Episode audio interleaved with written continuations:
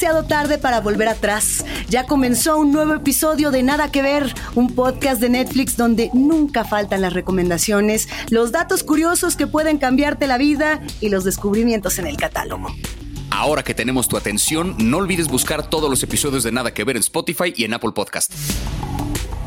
Yo soy Plaqueta y lo mío, lo mío son los viajes en el tiempo y si tienen un toquecito de humor, mucho mejor. Yo soy Javier Ibarreche y yo creo que no soy un experto en nada, soy como nivel 2, pero en todo. Aquí los saluda Luisa Iglesias Arvide y soy fanática de las producciones que mezclan los sueños con la realidad y nunca te dicen bien a bien cuál es cuál, porque como diría David Lynch, silencio, no hay banda, this is all a tape recording.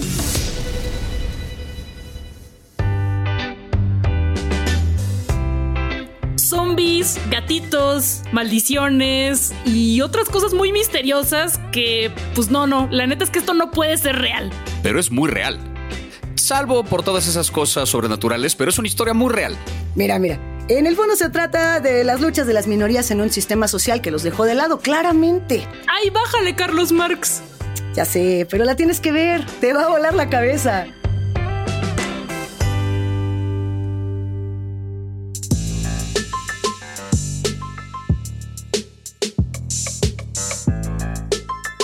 Bienvenidos, bienvenidas, bienvenides. Hoy nos toca hablar de series que tal vez no has escuchado nombrar, o quizás sí, pero que son mmm, difíciles de recomendar, pero te las vamos a súper recomendar.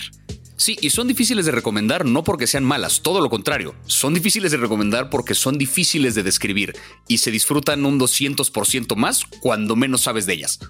Mira, acá nosotros somos expertas, expertos, recomendadores y te aseguramos que no vas a ser el mismo después de ver estas series. Yo no sé cómo se van a sentir con esto. Esta serie con la que vamos a comenzar es hija de David Lynch, es hija de Cronenberg, tiene ecos de Robert Rodríguez, tiene salsa catsup, tiene sangre, tiene tripas. ¿Qué no tiene? Brand New Cherry Flavor. ¿Qué les pareció? Buenísima. Yo hablé con mi mamá y me dijo, oye, pero está medio gore, ¿no? Y yo, pues sí, pero ese es el chiste. pero no tanto. O sea, no sé si, si les dio como cosa, pero es este gore que no da tanta cosa porque se ve que es medio fantasía, pero no, pero sí, pero no. Y además, a mí me dio en uno de mis puntos débiles, que es la nostalgia de los 90. Toda la historia ocurre en los 90 a mí me mamó esta serie. Desde el primer capítulo, el primer capítulo tiene un final que te deja con el ojo verdaderamente cuadrado, o sea, necesitas ver el resto de la historia en ese momento. Es una de esas series que se pueden ver perfectamente en una sentada. Técnicamente, esta serie podría entrar, técnicamente lo pongo entre comillas, en el género del terror. ¿No? Podríamos ponerlo un poco en el género del terror por el asunto sobrenatural, el asunto de la maldición, pero juega con muchos otros elementos. De repente tiene escenas muy cagadas, de repente juega más como con la ciencia ficción, quizá, o como en un terreno medio entre la fantasía y la ciencia ficción. La premisa de esta serie básicamente es eh, Rosa Salazar, la actriz, interpreta a Lisa Nova, una joven directora de cine que acaba de grabar un cortometraje, un corto aparentemente muy poderoso, que un poderoso productor de Hollywood quiere convertir en una película, en un largometraje. Eh, ella se reúne entonces con este productor, al principio parece que hacen muy buena mancuerna, son un gran equipo, el productor funciona como una suerte de mentor para ella y la va llevando por los rumbos ahí de, la venta de las películas y del, el mundo secreto de Hollywood, pero muy pronto nos revela que es un hijo de la chingada, que la quiere seducir, que es un productor depredador como cualquier otro de esa época y termina traicionándola y quitándole su película. En venganza, Lisa acude a una mujer misteriosa que se topó en una fiesta que asegura que tiene el poder de lastimar gente.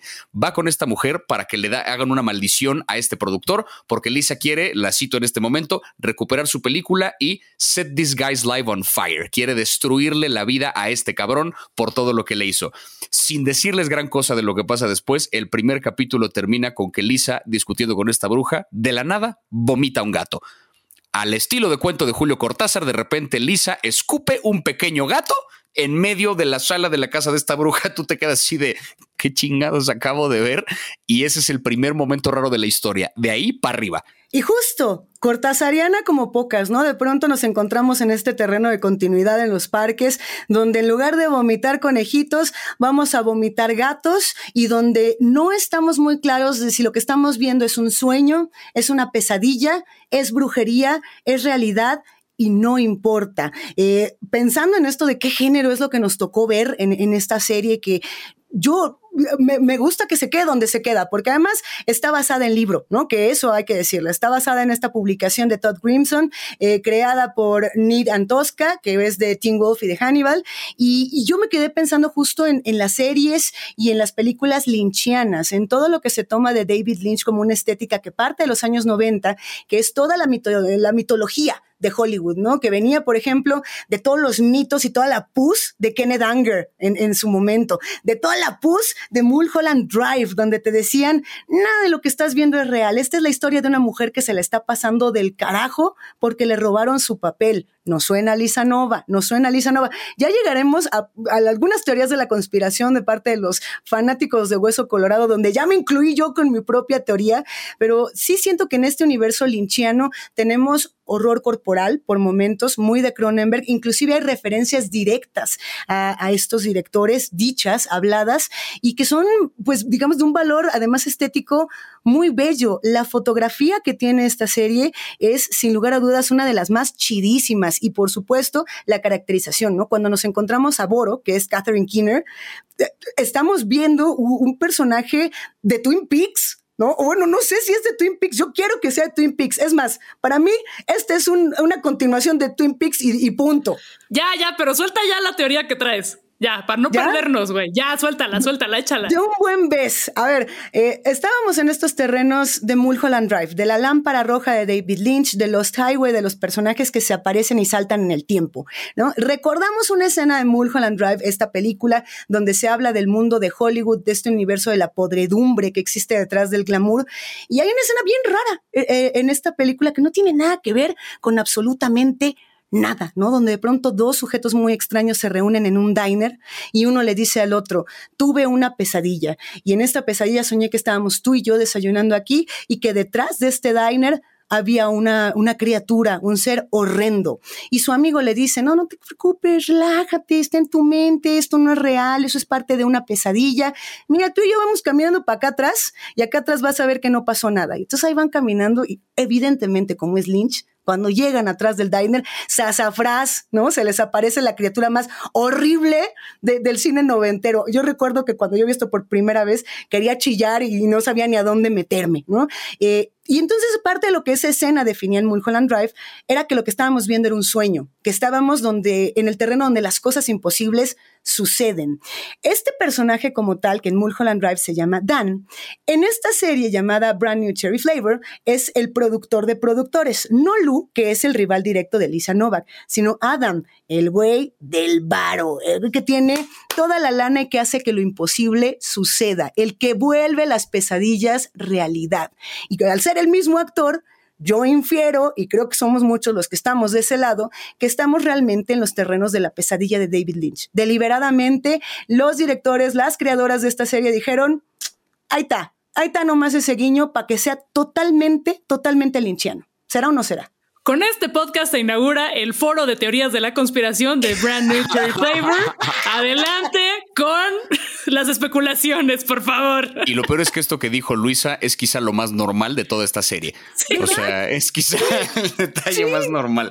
El personaje de Lisa, ¿Qué pedo? Me encanta. Aparte encarna este pedo de el hambre de las artistas y de los artistas que van a hacer absolutamente todo lo que sea necesario para alcanzar el sueño hollywoodense de hacer sus películas. No importa que se lleven entre las patas a la banda que está a su, que está a su alrededor. Entonces ella, pues por un lado sí es víctima de del pinche sistema machista y de, de Burke, que es un pinche cerdo, y de todo esto, pero también es culerilla y tiene ahí su pasado ahí tormentoso. Y también me encanta que no es la víctima perfecta, que no es la morra que hace lo que se espera, que no va al Ministerio Público, bueno, ante las autoridades a denunciar el acoso sexual, porque ya se sabe lo que va a pasar, sino que ante un cretino como Burke, lo que hace es buscar una venganza sobrenatural en forma de maldición para recuperar su película. Es decir, no es un personaje impoluto. Y eso es bien interesante porque a nivel de, a nivel de trama de cómo evoluciona esta serie, el primer capítulo sí pinta un poco a Lisa como una víctima absoluta de este productor que le robó su película, que quiso acosarla y que, y que le deshizo la vida prácticamente y le rompió su sueño de ser una gran cineasta de Hollywood. Pero poco a poco, Lisa, en esta rivalidad que tiene con el productor, empieza ella a convertirse un poco en el victimario de la situación porque está propiciando una maldición que empieza a afectar la vida de este güey de una manera muy radical y no solo la vida de este güey, sino la vida de la gente que lo rodea. ¿No? La vida de su esposa, la vida de su hijo, la vida del actor que tenía pensado para la película, la vida del director que tenía pensado para la película, empieza a afectar la vida de otras personas que si bien estaban involucradas en esta situación, no eran directamente culpables de lo que le estaba pasando a Lisa. Entonces adquiere otra dimensión el personaje. Pero además de esta rivalidad, de este antagonismo que hay en estos dos personajes, tenemos un siguiente nivel que es el personaje de Boro, que es esta Catherine Keener haciendo esta suerte de bruja, espíritu, espectro, demonio, quién sabe que sea, que representa una fuerza mayor a vencer porque es un ser inexplicable, un ser que de repente actúa con mucha naturalidad ante momentos que son muy, muy raros. Y es bien interesante también ver cómo sucede la propia maldición. ¿No? No es nada más que de repente se le aparezcan fantasmas un personaje o al otro. De repente en una fiesta un güey de la nada estalla en llamas, de la nada, así, y es un, todo un evento en la, en la historia. De repente aparece una tarántula en casa del productor. De repente el güey le empiezan a dar dolores de cabeza. De repente le da hipo. De repente, o sea, es una maldición que adquiere formas bien peculiares y que te mantienen intrigado porque sabes que es parte de la maldición, pero no sabes cómo va a afectar a la historia y todo lo que vemos es consecuencia de lo que pasó antes, pero cada cosa que pasa es más rara que la anterior. Camina por una línea bien delgada y bien difícil esta serie y creo que lo logra fantásticamente y, las, y la historia cierra, cierra de manera muy ingeniosa también hacia el final.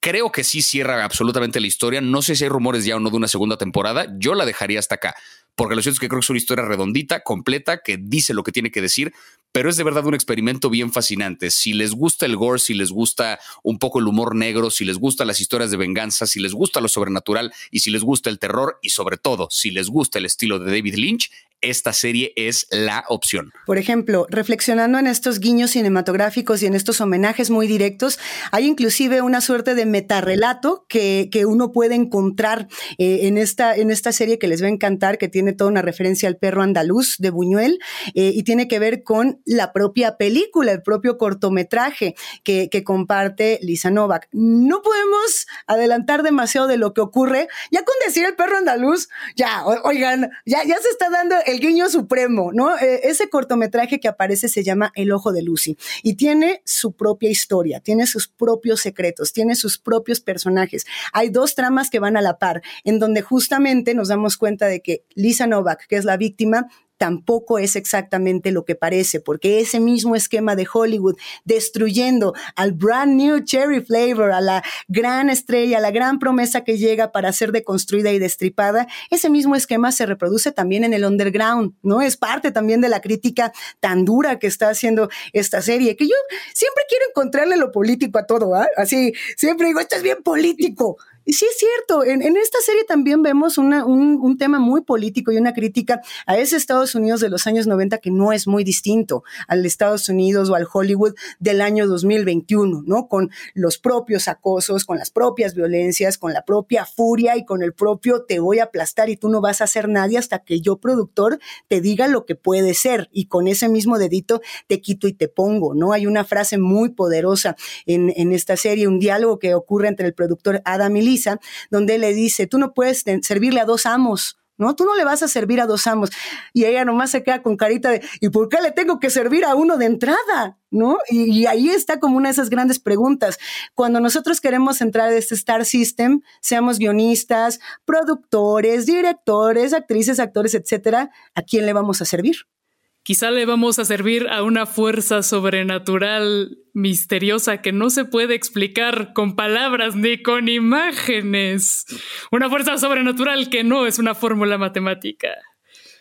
Ah, y que siento que es una de las fortalezas de esta serie, como este misterio que siempre deja ahí, que no intenta sobreexplicarse, pero que tampoco es tan confuso como Lynch, cosa que yo agradezco, porque luego pues no se puede comentar tan fácilmente la situación, ¿no?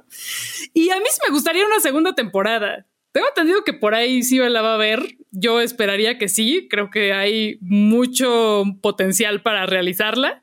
Pero mientras, Vamos a hablar de otra serie que ahorita que decías, Luisa, eh, lo de que todo tiene su lado político, o sea, sí, pero siento que esta no se clava tanto en una crítica social y es Russian Doll, que también una serie que nos voló la cabeza y que básicamente se trata de una morra cínica, nihilista, que en su fiesta de 36 años se muere. Y en lugar de despertar en el más allá, despierta en la misma fiesta y se queda atrapada en un loop muy a lo día de la marmota. Es bien interesante esa comparación que se hizo mucho cuando salió esta serie entre la estructura de Russian Doll y la historia que tiene el Día de la Marmota, que es igual, la historia de un tipo que cada vez que el día termina, amanece otra vez al principio de ese día y cada vez que muere, amanece al principio de ese día planteé un poco la pregunta de si el Día de la Marmota ya no, no será ya un género de historia en sí mismo, ¿no? Esta, esta noción de repetir la misma historia una y otra vez. Y hay algo bien interesante que es que la protagonista de esta serie, Natasha León, que interpreta a esta Nadia, Nadia es una programadora de videojuegos dentro de la serie. Y es interesante pensar que justo una programadora de videojuegos vive una repetición constante del mismo evento cada vez que muere, porque eso es justamente como funciona un videojuego. Mueres y regresas al último checkpoint, que en el caso de este personaje es cuando entró al baño en su fiesta de cumpleaños número 36. Y a partir de ahí, cuando sale, tiene opciones de dialogar diferente, con personajes diferentes, tomar decisiones diferentes, pero cada vez que lo hace, invariablemente regresamos a este momento donde muere y regresa a este mismo loop. Ya desde ahí la premisa de la historia es bastante interesante porque sí es el día de la marmota, pero llevado a un lugar un poquito más oscuro. Y en algún momento de la serie, y esto no es un gran spoiler, esto ocurre por ahí del segundo o tercer capítulo y es lo que realmente echa a andar la trama, de repente se sube a un elevador, el elevador de repente se apagan las luces, se enciende la luz de emergencia, se ve como el elevador empieza a caer desde un octavo piso, no sé qué, o sea, claramente la gente del interior del elevador va a morir. Hay como tres o cuatro pasajeros que están muertos de pánico porque el elevador cae y no puede ser mi vida tal, y ella está muy tranquila porque ha muerto como siete veces para este punto de la historia, y al lado de ella hay un tipo que está igual de calmado y ella lo voltea a ver y le dice, si te das cuenta que te vas a morir, ¿verdad? Y el tipo le dice, no te preocupes, ya me he muerto varias veces. ¿Qué? Choca el elevador. Y es como, ¿pero quién era este güey? ¿De dónde salió? ¿Por qué hay otra persona que también está? Y resulta que hay una historia entrelazada entre estos dos que se va desarrollando y poniéndose cada vez más loca. Series que te vuelan la cabeza. Esta yo la pongo casi hasta arriba de la lista. Es una locura la historia de Russian Doll. Es una absoluta locura que por supuesto navega entre la teoría de cuerdas, el tema de la relatividad, viajeros en el tiempo, la muerte, la vida, la, la la, muñeca rusa como una metáfora de la exploración de los problemas cada vez más hacia adentro hasta que podamos resolver el más pequeñito que tengamos allá adentro y si no, no pasamos el nivel, ¿no? Como, como bien lo dices, Javi, es, es esa, esa metodología de si no resolviste el nivel, no vas a pasar y no vas a pasar, pero además, sumado a ello hay un montón de líneas temporales que quién sabe cómo vas a poder esquivar para no generar distintas paradojas. Paradojas que se van a ir manifestando, personajes que aparecerán, que irán desapareciendo y dentro de ello, pues eh, reencuentros bien interesantes, ¿no? Aquí Natasha León y Dasha Polanco se vuelven a encontrar después de su, de su intercambio en Orange is the New Black. Por acá las vemos y lo primero que pensar, no podemos evitarlo. Si es como de, ay, ahí está, Orange is the New Black, se repite, se repite. Y, y los que nos gustó esa serie, pues agradecemos mucho este, este reencuentro, sin lugar a dudas. A mí algo que, que, me encanta también por acá son las referencias literarias. Hay un montón de referencias a la literatura. El texto que más se estudia y que más se repite en esta serie es de John Updike, que es un autorazo al, al cual invitamos a leer una y otra vez y que además tiene un texto que, si no me equivoco, se llama así tal cual en español Mujeres. Se puede encontrar en, distintas editoriales y hasta en internet y que habla justamente de los estigmas y de, y de las propias repeticiones que que viven las mujeres a partir de los adulterios y de la experiencia de su propia sexualidad, que es algo que también por ahí empieza a verse reflejado con la Nadia, que, que tiene por ahí dos que tres cositas que resolver consigo misma. Aquí la paradoja más cabrona es que la personaje, Nadia, tiene que enfrentarse a una situación sobrenatural que la obliga a confrontar su realidad en lugar de andarla negando y evitando, que es lo que ha hecho durante toda su vida adulta. Esas cosas que son las que más le duelen. Eh, el haber crecido como, como la hija de una persona neurodivergente, de una madre que no podía ofrecerle un lugar seguro, un hogar seguro, y la culpa de haber escogido lo segundo, de haber abandonado a su madre. Eso es durísimo y es algo que no se esperaría de esta personaje fiestera, que todo le vale, que vamos a chupar, me voy a levantar un güey X. No se esperaría. Sí, es una, en, ese sentido, el discurso político de esta serie, como, como bien decía Luis al principio, eh, como bien decías, perdón, Plaqueta al principio, es menos eh, menos poderoso, digamos, porque la serie no va para allá. Creo que aborda más bien un tema individual, aborda un tema de cómo podemos llegar a usar el cinismo como una forma de enmascarar un dolor muy profundo o un trauma del pasado, como en este caso es la relación del personaje de Nadia con su madre. Eh, y, es tratar de ver cómo, y se desarrolla en medio de una situación que por sí sola es muy interesante. De nuevo, eh, supone un poco la posibilidad de qué pasa si te mueres y tienes chance de regresar a esas últimas horas antes de morirte. ¿Qué decisiones diferentes tomarías? ¿Cómo empiezas a ver la vida con otro color una vez que sabes que no se va a acabar y una vez que sabes que tienes la oportunidad de enmendar ciertos errores? ¿No? Porque aparte es bien interesante ver estos detalles de cómo siempre, siempre, siempre que despierta, escuchamos la misma canción, que es la canción de Gotta Get Up de Harry Nilsson, que por cierto teniendo una cantidad limitada de veces que podían usarla dentro de la serie, entonces la cantidad de veces que vuelve a morir tiene que ver con esa cantidad de veces que los derechos de autor les permitieron usar la canción y despierta en el baño viéndose al espejo, sale del baño y se encuentra con las mismas dos, mujeres que van a entrar al baño después de ella, se encuentra con su amiga que le ofrece no sé qué en la fiesta, se encuentra con un tipo que estaba al lado de una pecera, está como los mismos elementos, pero poco a poco empiezan a cambiar estos detalles. Cada vez que nadie sale del baño, de repente se topa con una cosa diferente, de repente aparecen un par de personajes menos, de repente la pecera está vacía, de repente al baño no entra nadie, empieza como a vaciarse el mundo alrededor en una cosa de ciencia ficción bastante inexplicable porque justo la serie está hecha para eso, para mantenerte intrigado todo el tiempo y tratar de descifrar la respuesta de es que qué significa esta vida, ¿no? ¿Qué significa una vida que funciona así donde la muerte te lleva a repetir esas últimas horas y te lleva invariablemente a preguntarte qué significa la vida de uno mismo, ¿no? Que eso es un poco a lo que, a lo que apela esta serie, sin tanto eh, del discurso político, más con un discurso existencial, que creo que puede ser igual de poderoso, más en una realidad como esta. Sí, esa, esa parte del discurso existencial, de, de, la búsqueda de la identidad y también de esta propia búsqueda espiritual y religiosa, ¿no? Hay escenas que, que están totalmente relacionadas con el judaísmo, por ejemplo, ¿no? Que tienen que ver eh, con esas preguntas que, que, se tienen que hacer desde esa religión en particular, desde otras religiones, desde las propias drogas, ¿no? El, el dealer por ahí de pronto también dice, pues con la ketamina se llegarán algunas respuestas y con la coca se llegarán a otras, ¿no? O sea, cada, cada una de las drogas, de las búsquedas espirituales tendrán respuestas hay personajes que son muy arquetípicos y hay otros que son muy complejos sin que nos demos cuenta, ¿no? Por ejemplo, una persona que, vive eh, en la calle, que, que de pronto no sabemos bien a bien cuál va a ser su papel, no vamos a decir mucho más, eh, pero pero eso, ¿no? Como de pronto pensamos que lo incidental es irrelevante y nos damos cuenta de que ahí estaban los núcleos, ahí estaban nuestros propios núcleos y nuestras propias búsquedas. Eh, a mí me hizo preguntarme, por supuesto, si yo tuviera que regresar en el tiempo una y otra vez, qué canción me gustaría escuchar. Ahí, lo dejamos de pregunta para los que nos andan escuchando, ¿cuál sería la suya? Así que dijeron, este, así, yo quiero regresar, ¿qué es que me muera? Que esté esta. ¿Cuál, sería la tuya, plaqueta? Si es una peda, sería algo así como hoy te vas.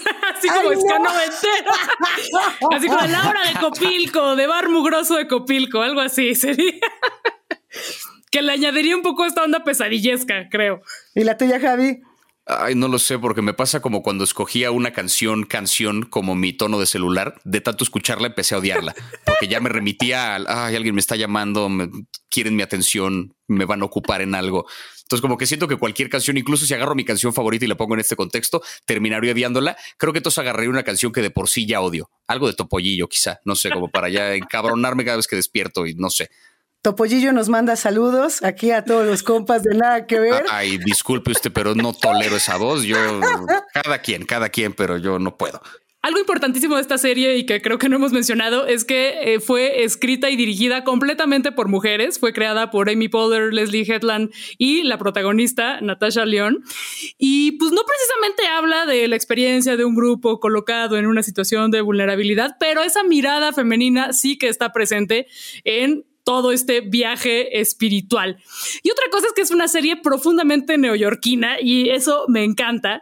Eh, de hecho, eh, Natasha León, eh, que uno de, uno de sus primeros papeles grandes fue en American Pie, ha dicho en entrevistas que no le entendía a la trama de la película porque ella como una morra que creció en Nueva York era como, ¿cuál es este drama? Estos pinches güeros en un suburbio. O sea, ¿qué es esto? Ella ya estaba como en otra onda siendo neoyorquina, eh, que por cierto estudió en una escuela judía, ya que hablábamos de, de los guiños al judaísmo, y era una nerdaza, iba súper bien, pero la corrieron por vender marihuanas. Eso, mamona, la amo.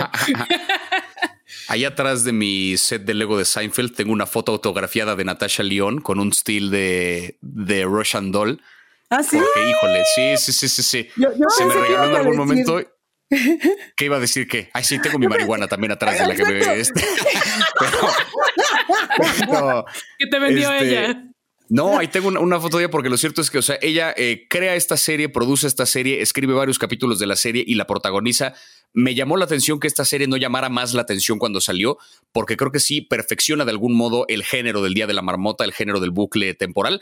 Ya está confirmada una segunda temporada donde se van a sumar figuras importantes eh, eh, ya y que la historia va a continuar porque sí dejó varios cabos sueltos. Esta historia es muy interesante porque usa esto del bucle temporal como un recurso narrativo, digamos, que lo saca directamente de la ciencia ficción, pero más que ser el centro de la trama, funciona como un disparador de otros temas que no se analizan tanto luego en la televisión. Este asunto del existencialismo, este asunto de qué significa eh, nuestra presencia en el mundo y en el universo, tomando en cuenta que las cosas son efímeras y que se acaba. Y una serie que utiliza algo parecido, eh, no un bucle temporal, pero un recurso que nos lleva a preguntas similares. Es una serie también con una premisa de ciencia ficción, pero que es medio drama, medio comedia, protagonizada por Paul Roth, que es Living with Yourself una serie con una premisa bien interesante. Ay, no más, ay, no más. Living with Yourself. Oye, que sí, por cierto, eh, a ver, eh, con Russian Doll estábamos muy en, los terrenos de Bukowski, ¿no? Muy Natasha, muy, muy eh, borrachos y redentos. Y aquí de pronto en Living with Yourself nos deberíamos de imaginar un momento muy Schwartzy de la ciencia ficción y de pronto el futuro ya es bien actual y ya no se ve así, ¿no? La, distopía, la utopía, la, la ciencia ficción como tal que teníamos muy de Philip K. Dick ya es otra, ¿no? Y de pronto tenemos a Paul Rudd siendo Paul Rudd, eh, le va todo muy mal en esta vida, él tiene a su pareja, tiene su chamba, está muy deprimido y por ahí le dicen, oye, fíjate que si te vas a este spa, vas a regresar siendo la mejor versión de ti mismo. Y entonces él despierta después del spa en una tumba en el bosque envuelto en una bolsa en pañal, sin saber qué demonios está ocurriendo y en su casa hay un clon ¿Es así o no es así la premisa? Así de sencillo, ¿no? Es así, y, está la discusión de qué es esta serie. ¿Es un drama? ¿Es una comedia? Para mí, súper es una comedia. Desde la burla que hay al ambiente de los spas, de que el, que el spa se llama Top Happy Spa. ¿Qué es eso? estos ambientes como asépticos, pero chafas, como con personas con bata que no están calificadas para nada, con música de elevador. Y Paul Rudd es un comediante maravilloso. Bueno, es muy multifacético. Ya lo hemos visto que si de superhéroe, que si de galán, pero para mí es un güey muy chistoso. Sí, es un tipo que creo que es eh, inevitablemente carismático, incluso en el rol más dramático que lo puede uno poner, y no es que le falte eh, la habilidad histriónica para hacerlo, pero termina siendo encantador y carismático porque es un poco la personalidad que tiene y la forma en la que él se desenvuelve frente a la cámara. La serie de pronto recuerda un poco a premisas que hemos visto en películas, ¿no? Como me acuerdo del caso del sexto día, que es un poco esta misma idea de gente que puede ser clonada y que el clon reemplaza tu versión anterior y que tienen estas marquitas debajo del ojo, ¿no? De ver cuántas veces se han clonado. Porque aquí lo interesante es se supone que uno llega a este spa con la intención de mejorarse a sí mismo y la gente de este spa lo que hace es que fabrican un clon de ti donde, quote unquote, limpian tu ADN. ¿Qué significa eso? Quién sabe, pero como que te perfeccionan, te mejoran el humor, te curan la depresión, te vuelven optimista, te, no sé, hacen una buena versión de ti mismo, pero matan a la versión anterior. Entonces el clon sale de este lugar creyendo que es la versión original, pero pues no estás realmente mejorando. Te fuiste a que te mataran y a fabricar otra versión de ti mismo, pero de pronto esa versión de ti mismo sí es una mejor versión de ti mismo, porque al clon de Paul Roth le va infinitamente mejor en el trabajo, es más atento con su pareja, es un tipo que hasta su esposa se lo dice, es que brillas, o sea, eres eres eh, molestamente encantador, ¿no? O sea, eres de pronto una persona demasiado buena, porque si es una versión eh, diferente del mismo, obviamente lo que sale mal y es lo que detona la historia es que a la versión anterior no la mataron bien, porque el Paul Rudd original quedó vivo y despertó en su tumba. Entonces ahora es literalmente living with yourself, porque pues es, tiene que lidiar con que existe un clon que es una mejor versión de sí mismo que sabe que es un clon y que él ahora es el original, pero que no es tan bueno en lo que hace, y plantea preguntas interesantes acerca de si existiera la posibilidad de hacerlo, funcionaría, por qué sí, por qué no, más allá de la cuestión ética de la clonación. ¿Qué opinan? El dilema bioético está chidísimo. De entrada, sí, sí serías una versión mejor de ti mismo por el simple hecho de que si trasladaran tu mente a otro cuerpo. Vamos, es, es una suposición. ¿eh? A ver, vamos juntos a ver si sí es cierto. Nos quitan la mente y nos la ponen en un cuerpo nuevo, que no ha fumado, que no se ha echado sus chupes, que, que no ha estado deprimido por la existencia físicamente, o sea, que no ha sido afectado físicamente, las emociones, la carga emocional y, digamos, existencia, esa sí está, ¿no? Porque todo, todo eso sí fue clonado, en teoría. Pero nuestro cuerpo, pues biológicamente estaría nuevecito, estaría virgen, inclusive eso se trata en, en la serie, ¿no? Y regresaríamos a este planeta de una manera purificada. Tendríamos una segunda oportunidad. Si a mí me dijeran, oye, a ver, mana, ya no vas a estar eh, en este, tu cuerpo se fue, tu mente llega a un cuerpo nuevo, igual y yo ya no fumaba, o igual y volví a empezar. Digo, aprovechando el tiempo me echaba 50 cajetillas. ¿Cuál es la bronca?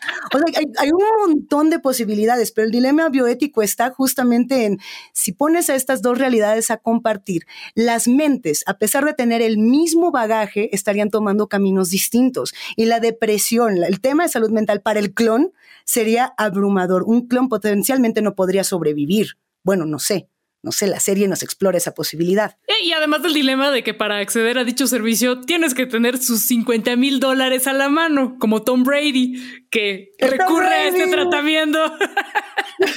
Un momentazo, sí. Tiene ahí un cameo muy divertido. Eh, pero pues también plantea otras preguntas como, ¿qué es eso de la mejor versión de nosotros mismos? Que siempre están diciendo toda clase de tratamientos y de regímenes y de, o sea, ¿qué es eso? O sea, ¿quién determina estos parámetros? ¿Por qué querríamos hacerle el juego a este sistema ahí como manipulador? Porque pues lo que nos hace divertidos, complejos, encantadores, pues también son estos contrastes y estas fallas. O sea, no queremos ser la persona perfecta como toda aburrida, ¿no? Y también, pues, ¿qué es la felicidad? ¿Qué, hacemos en este mundo que, pues, que no nos permite envejecer, pero cuando es algo natural, a las personas que no somos Paul Rudd, que no envejece en la vida real, ¿qué le pasa? ¿Qué poco con las fotos de antes y después? O sea, el güey sí que O sea, en, ese sentido, exacto. O sea, el güey como que sí está haciendo alguna trampa en algún top happy spa misterioso por ahí. Si él en una de esas sí es un clon en la vida real, o sea, él sí se congeló como a los 40 años y a partir de ahí se ha como recreado exactamente a esa, a esa edad. Plantea preguntas interesantes también porque de pronto es esto de eh, si, si tu esposa tiene relaciones con tu clon, ¿te está engañando o no te está engañando? Porque técnicamente sí eres tú, solo que en otro cuerpo, pero eres, o sea, si es tu misma persona, son tus mismos recuerdos, es la misma historia que han vivido. Hay un capítulo que incluso eh, me parece fantásticamente titulado, que es el capítulo que se llama Piña Colada, que alude directamente a esta canción de Escape, eh, donde cuenta la historia de una pareja que él decide abandonar a su esposa y por otro lado ella decidió abandonarlo a él y cuando se juntan con el nuevo amante con el que van a, empezar esta aventura, resulta que eran ellos mismos, ¿no? Es una pareja que lleva años conociéndose, pero que se reúnen como si se conocieran por primera vez, juegan directamente con esa posibilidad aquí en el momento que hay una interacción entre el clon y la esposa. En ese sentido, creo que la serie es más interesante en las preguntas que plantea que en la serie en sí misma. de pronto hay momentos que a, nivel de, cómo está estructurada como una comedia, como una, como una narrativa, eh, cae de repente un poco en lo simple. O sea, como que los chistes están buenos, pero no son así, ya muero de risa, me voy a caer de la silla. La historia funciona, pero tampoco es la trama más, más enredada. Hay un juego de perspectivas divertido donde vemos un día en la vida del clon y luego el mismo día en la vida del original y luego el mismo día en la vida de la esposa y luego el mismo día en la vida del jefe. Y juegan esto de las estructuras de manera interesante, no particularmente innovadora, no particularmente llamativa, pero creo que está bueno que la trama sea así de sencilla porque plantea en medio de eso preguntas que pueden ser bastante más complejas. Es una serie que te lleva justamente a pensar fuera de la pantalla, a pensar en estas posibilidades de qué haría yo si tuviera un clon de mí mismo. Yo definitivamente lo pondría a chambear.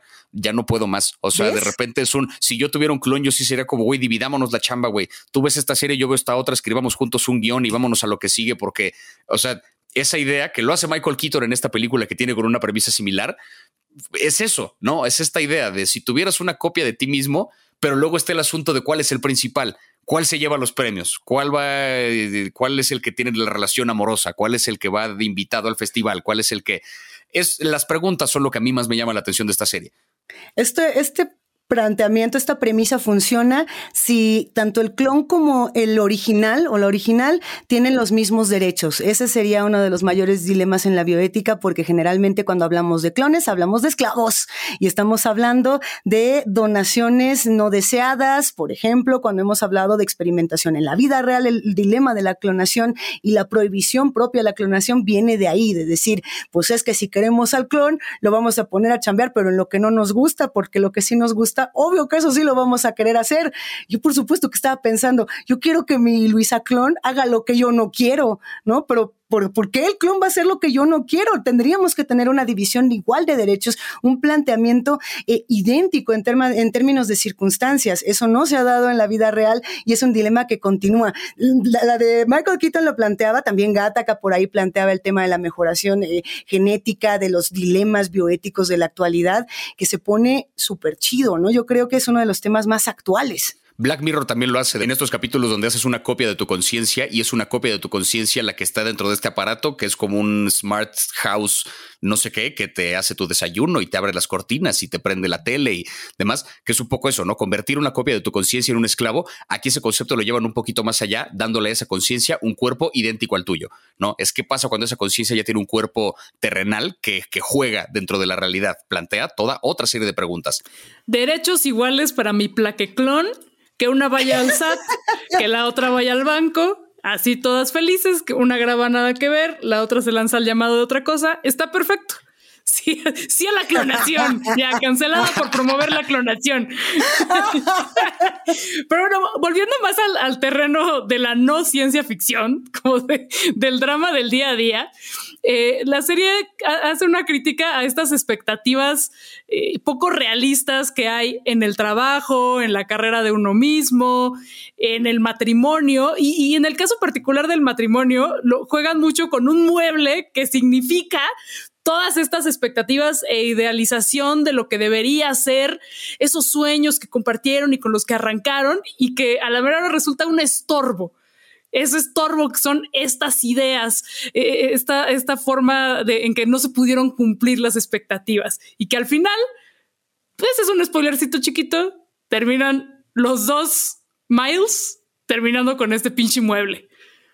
Y eso es muy liberador también ese asunto de las expectativas dentro del trabajo, ¿no? La idea que tiene de ser el mejor en el rubro de la publicidad, termina eh, el amigo que le recomendó este spa venía inspiradísimo y estaba en el mejor momento de su carrera y cuando Miles regresa del spa siendo la mejor versión de sí mismo, le pasa por encima este tipo y hasta provoca que pierda su trabajo. ¿no? Entonces habla también un poco de este sistema en el que para ser el mejor en algo tienes que pasar por encima de un chingo de gente, en qué momento eso está bien, en qué momento eso está mal, más cuando tienes ayuda de un clon que te está, eh, que te está facilitando hacer esto. Vemos también de pronto cómo eh, la cuestión de, de, la familia que pretendían crear Miles y su esposa. ¿No? Vemos de repente un capítulo donde se van a cinco años atrás y hablan de cómo estaban muy ilusionados, muy felices, teniendo una gran relación, pretendían eh, tener un hijo, pero pasan los años y algo ha sucedido que no han podido quedar embarazados, no, no, han, no han podido tener esta familia que quieren. Y vemos además a la colega de la esposa, que es una mujer que en el flashback de hace cinco años la critica por haberse, por haberse conformado con un hombre y por haberse casado y por pensar en una familia. Cinco años más tarde vemos cómo esta mujer y su pareja ya adoptaron un par de, un par de niños, entonces ya tienen hijos también y cómo evolucionó una vida porque se dejó llevar, ¿no? Como con mayor fluidez, contrario a la vida de Miles y su esposa, que tenían una meta tan fija de lo que querían hacer, que hicieron todo lo posible por llegar a ella y cuando la realidad tenía otros planes, no supieron lidiar con eso. Un poco por eso acude a este spa es interesante cómo el día que evita ir a la prueba de fertilidad que le va a decir si es capaz de tener hijos o no, en lugar de ir a esta prueba de fertilidad, va al spa que le dicen que le van a mejorar la vida porque esa es la forma de evitar las cosas, no es la forma de lidiar con la realidad. Yo quiero que me mejoren para seguir con mi sueño, mi carrera, mis cosas. No quiero enfrentar la realidad de que a lo mejor soy infértil, por ejemplo. Esta serie tiene un final complejo, un final que algunos han dicho que es confuso, muy abierto, con muchas posibilidades y con muchísimas preguntas. Eh, vamos, por supuesto, a preguntarles a todos ustedes que se encuentran del otro lado qué opinaron, los que ya la vieron, los que no, pues cuando lleguen al final hay que nos escriban un tantito algunas reflexiones. Pero ¿cómo ven, Plaqueta querida? ¿Qué opinas justamente de esta llegada al final? Sin, sin echar tanto spoiler, ¿cómo podríamos continuar con una temporada más de Living with Yourself si es que existiera una posibilidad? A mí me encantaría volver a ver a no uno, sino a dos Paul Roth. Yo creo que hay suficiente material, pero también es satisfactorio este final que se le dio a la primera temporada. Si yo le diera una segunda temporada, yo de plano la convertiría descaradamente en una sitcom. Las aventuras de Paul Rudd y su clon en la vida diaria, en el trabajo, en el banco, en se topan con los suegros, en qué sé yo. O sea, llevarlo ya a un descaro imposible el, el asunto del clon para jugar con otra historia que a lo mejor puede alimentar esta, esta lista de preguntas y llevarlas un poco, un poco más lejos. Y la pregunta, supongo que la pregunta que nos queda al final del día es, si realmente existiera la posibilidad de tener un clon, ¿preferiríamos tener un clon o tener a Paul Rudd junto a nosotros? Yo creo que yo preferiría un Paul Rudd así, para que estuviera aquí cotorreando con nosotros en el nada que ver. Yo me sentiría menos culpable con una copia de mí mismo. Yo creo que sería más práctico tener al plaqueclon. Sí, sí, sí. O sea, muy chido Paul Rudd, sí, mucho desmadre, pero plaqueclon más útil. De estas tres series, ¿a ustedes cuál fue la que más les voló la cabeza? ¿La posibilidad de tener un clon, el revivir el día de tu muerte una y otra vez? ¿O el entrarle a las maldiciones y al universo de David Lynch a través de, Hollywood de los 90? Ay, yo la verdad es que mi consentida, por supuesto, que es Brand New Cherry Flavor, no solamente consentida de este episodio, consentida de la vida. Se ha vuelto de mi top de series existenciales, punto. Sin embargo, no quisiera evitar esa serie jamás. O sea, no quisiera que eso pudiese ser real bajo ninguna circunstancia. No quiero conocer a Boro, no quiero conocer a Lisa Novak, no quiero que sean mis compis, porque sería pesadillesco. No quiero tener un agujero entre las costillas al estilo David Cronenberg. A mí me gustaría habitar el universo de Russian Doll para tener siempre otra oportunidad. Y sobre todo para no vomitar gatitos. O sea, eso sí que no, no me gustaría experimentarlo.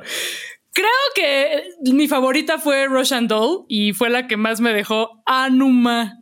Sí, a mí el asunto de yo como fan del Día de la Marmota y de estos bucles temporales, Roshan Doll es la que a, nivel de, de, tema existencial es la que más preguntas me planteó porque es eso de, ¿y si cuando uno muere regresa? ¿Qué pasa si no me ha tocado vivirlo, pero qué pasa si eso es exactamente lo que ocurre? ¿No? Y no lo sabemos porque ¿quién nos va a creer? O sea, en ese sentido fue la que más me, me voló la cabeza, pero hay un asunto también en Brand New Cherry Flavor que es lo peligroso que puede ser hacer un trato con el diablo, que es un poco la metáfora que manejan en este acuerdo que hace Lisa con Boro, con esta bruja, que es una vez que le firmas al diablo, ya no hay marcha atrás. Hemos llegado al final de este episodio, pero muchos temas nos dejaron pensando. Y hay muchas más series que ver que lidian con temas así o más complejos. No olviden compartir recomendaciones de series que a ustedes les volaron la cabeza en nuestras cuentas de Instagram. Y si les echaron la maldición o andan atrapados en su bucle temporal, no duden en pedirnos ayuda, acá andamos. Síganos además en Spotify Apple Podcast o cualquiera que utilice para escucharnos, no se les olvide. Nosotras, nosotros somos Plaqueta Javier y Luisa y esto fue Nada que ver, esto fue Nada que ver, esto fue Nada que ver, un podcast de Netflix producido por el equipo de Posta, un podcast de Netflix producido por el equipo de Posta, un podcast de Netflix producido por el equipo de Posta. Gracias, gracias por escucharnos, escucharnos.